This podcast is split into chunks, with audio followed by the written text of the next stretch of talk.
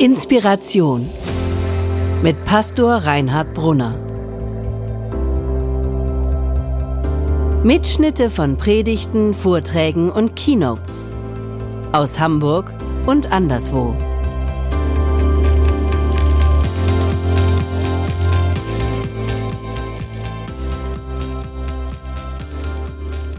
Die mit Abstand langweiligste Einleitung zu einer Predigt lautet, der angegebene Predigtext für heute steht in und dann kommt irgendeine Bibelstelle.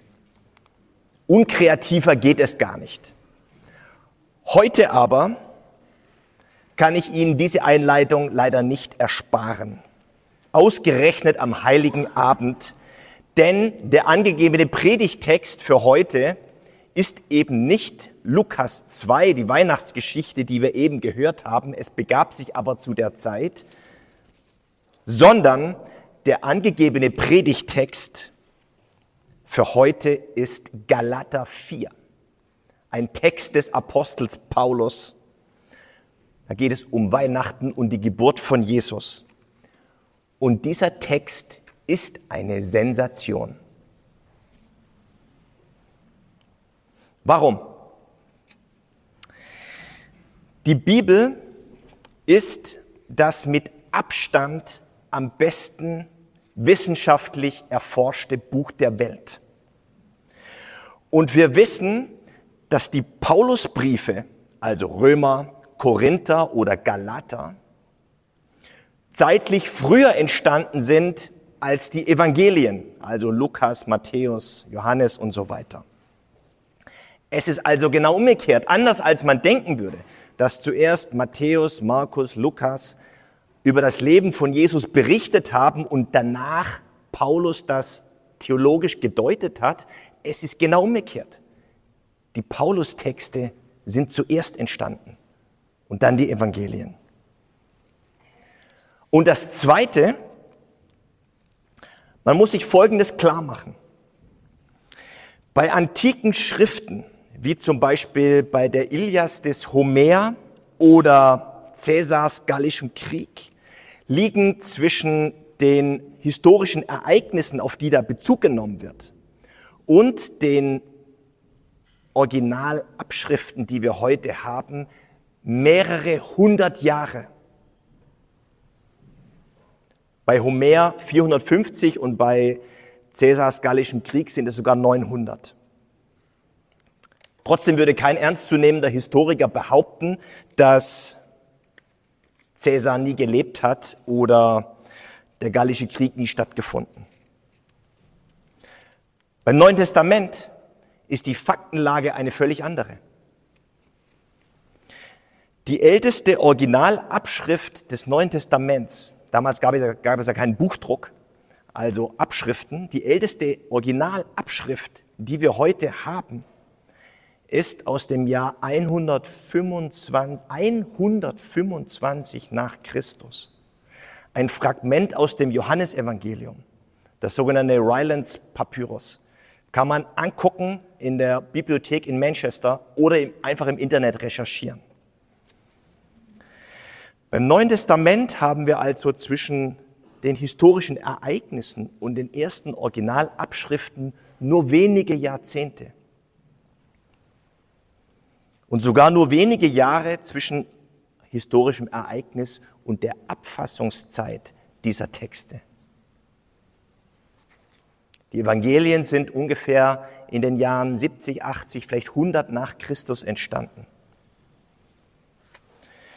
Der Galaterbrief, was der angegebene Predigtext heute ist, ist wir können das sehr exakt datieren aus dem Jahr 55 nach Christus, also läppische 25 Jahre nach dem Tod von Jesus. Das ist eine historische Sensation. So, und dieser Galaterbrief enthält also eine Information über das, über das Geburtsgeschehen von Jesus. Das heißt, Galater ist der Quellcode von Weihnachten. Die Erbinformation von Weihnachten. Die DNA. Ich habe extra für Sie und wegen Galater 4 einmal Kontakt mit meinem alten theologischen Lehrer, Professor Böttrich von der Universität Greifswald, aufgenommen. Eine Koryphäe auf seinem Fachgebiet. Professor Böttrich hat sein ganzes akademisches Leben mit nichts anderem verbracht als mit der Erforschung dieser Texte.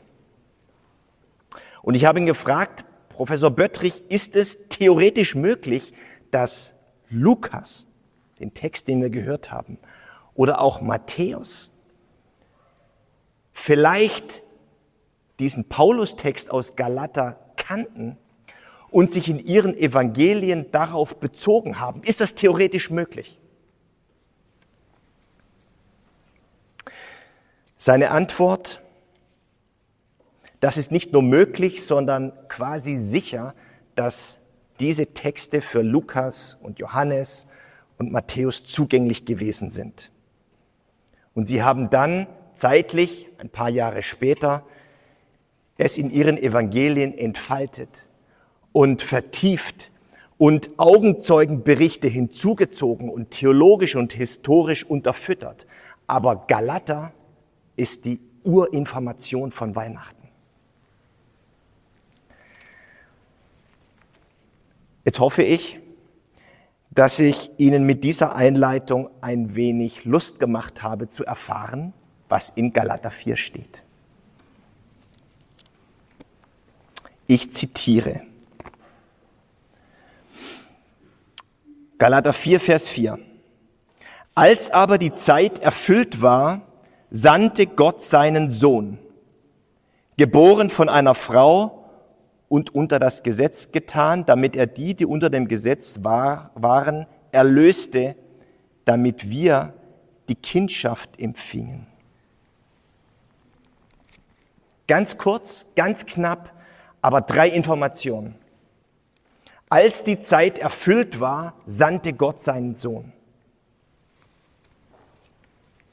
Diesen Aspekt hat Matthäus in seinem Evangelium aufgegriffen. Im ganzen Matthäus-Evangelium geht es um nichts anderes, als deutlich zu machen, dass das, was die Propheten, den Text, den wir vorhin gehört haben, aus dem Jesaja und viele, viele andere, dass das, was die Propheten vorhergesagt haben, sich in Jesus erfüllt hat.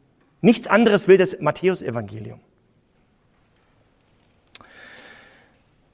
Matthäus will zeigen, Jesus von Nazareth war dieser verheißene Messias, dieser Christus. Das, Achtung, Cliffhanger, wird mein Thema nachher bei der Christmette sein.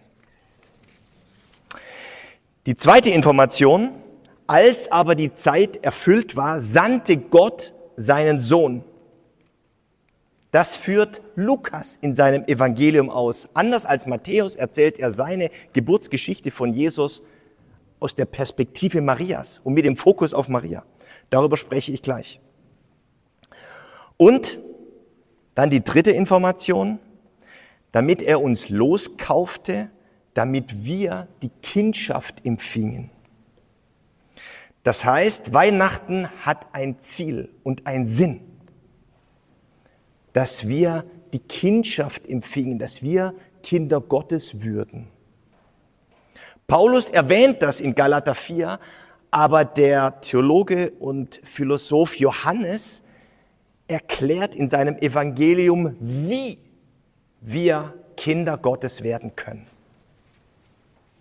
Darüber, Achtung Cliffhanger, spreche ich morgen am ersten Weihnachtstag um 11 Uhr. Verpassen Sie also keinesfalls die nächsten Gottesdienste nachher um 23 Uhr und morgen um 11. So, das war jetzt die Einladung, jetzt kommt der Hauptteil. Ich hoffe, Sie haben heute Abend nichts Wichtiges mehr vor. Kleiner Scherz. Ich möchte es kurz machen, aber Ihnen einen zentralen Gedanken noch einmal mitgeben. Was Paulus hier nur ganz kurz erwähnt, als die Zeit erfüllt war, sandte Gott seinen Sohn, geboren von einer Frau, wirft natürlich Fragen auf. Theologische Fragen, philosophische Fragen und, tja, auch biologische Fragen. Klar. Lukas, der Verfasser des Lukas-Evangeliums, auch das wissen wir historisch, war Arzt, Mediziner, Akademiker. Der wusste schon, wo die kleinen Babys herkommen. Aber in seiner Recherche über Jesus stößt er auf ein Dilemma. Jesus tritt auf. Jesus wirkt wie ein, wie Gott. Mit seinen Wundern, mit seinen Taten, mit dem, was er sagte, wie er sich verhielt. Obwohl er doch offensichtlich Mensch war. Beides schließt sich ja gegenseitig aus und doch kommt es bei Jesus zusammen. Paulus beschreibt das lehrhaft in, diesem, in dieser kurzen Notiz Galater 4 als Gott sandte seinen Sohn, geboren von einer Frau. Wahrer Gott, wahrer Mensch. Lukas in seinem Evangelium arbeitet das erzählerisch auf. Von ihm kommt diese Story mit dem Engel, der Maria besucht und der Heilige Geist, der über sie kommt und wirkt, dass sie schwanger wird und so weiter. Was beide also auf unterschiedliche Weise sagen wollen, ist, Jesus war und Jesus ist wahrer Gott und wahrer Mensch. Man kann es nicht anders sagen. Übrigens, kleines Hintergrundwissen. Lukas war es, der das mit der Jungfrau und dass eine Jungfrau schwanger wird, schreibt. Im griechischen Original steht da Parthenos. Beim Galaterbrief, im Quellcode sozusagen, in der Ursprungsinformation, steht interessanterweise nicht Parthenos, sondern steht Gyne. Wir kennen das Wort von Gynäkologie. Meint die Ehefrau. Wenn Ihnen also im christlichen Glaubensbekenntnis das Mühe macht, hängen Sie das nicht so hoch. Offensichtlich waren sich Paulus und Lukas selber nicht ganz einig.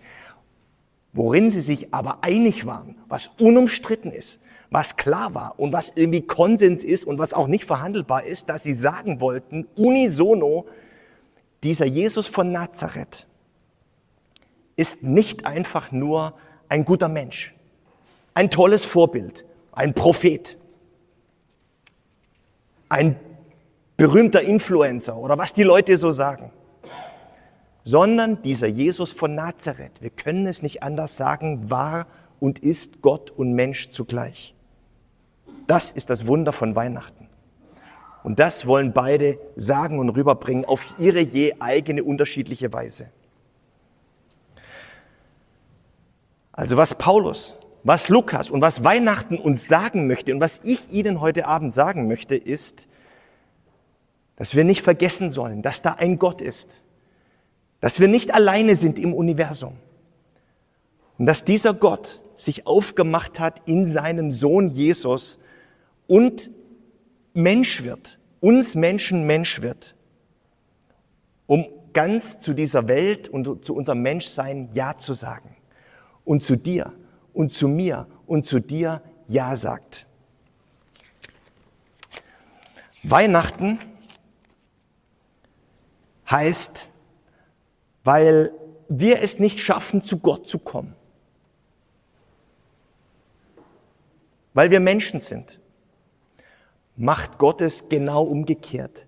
Gott kommt zu uns in diesem Kind von Bethlehem. Gott kommt zu uns und baut damit eine Brücke, dass wir ihm von Mensch zu Mensch sozusagen begegnen können. Gott kommt zu uns, damit wir ihm von Mensch zu Mensch begegnen können. Gott sagt sein Ja. Das ist das Symbol des Kreuzes. Das ist die Botschaft von Weihnachten. Liebe Freunde, liebe Gemeinde, heute ist eine heilige Nacht. Gott sandte seinen Sohn, damit wir die Kindschaft empfingen. damit wir Gott auf Augenhöhe begegnen und er uns. Das heißt, seine Liebe gilt uns bedingungslos. Er sagt sein Ja zu uns. Ich, du, wir sind berufen, Kinder Gottes zu sein. Liebe Freunde, das ist die Sensation von Weihnachten. In diesem Sinne, frohe Weihnachten. Vielen Dank fürs Zuhören. Wenn du mit Reinhard in Kontakt bleiben willst, folge ihm auf Instagram unter rbpastoring.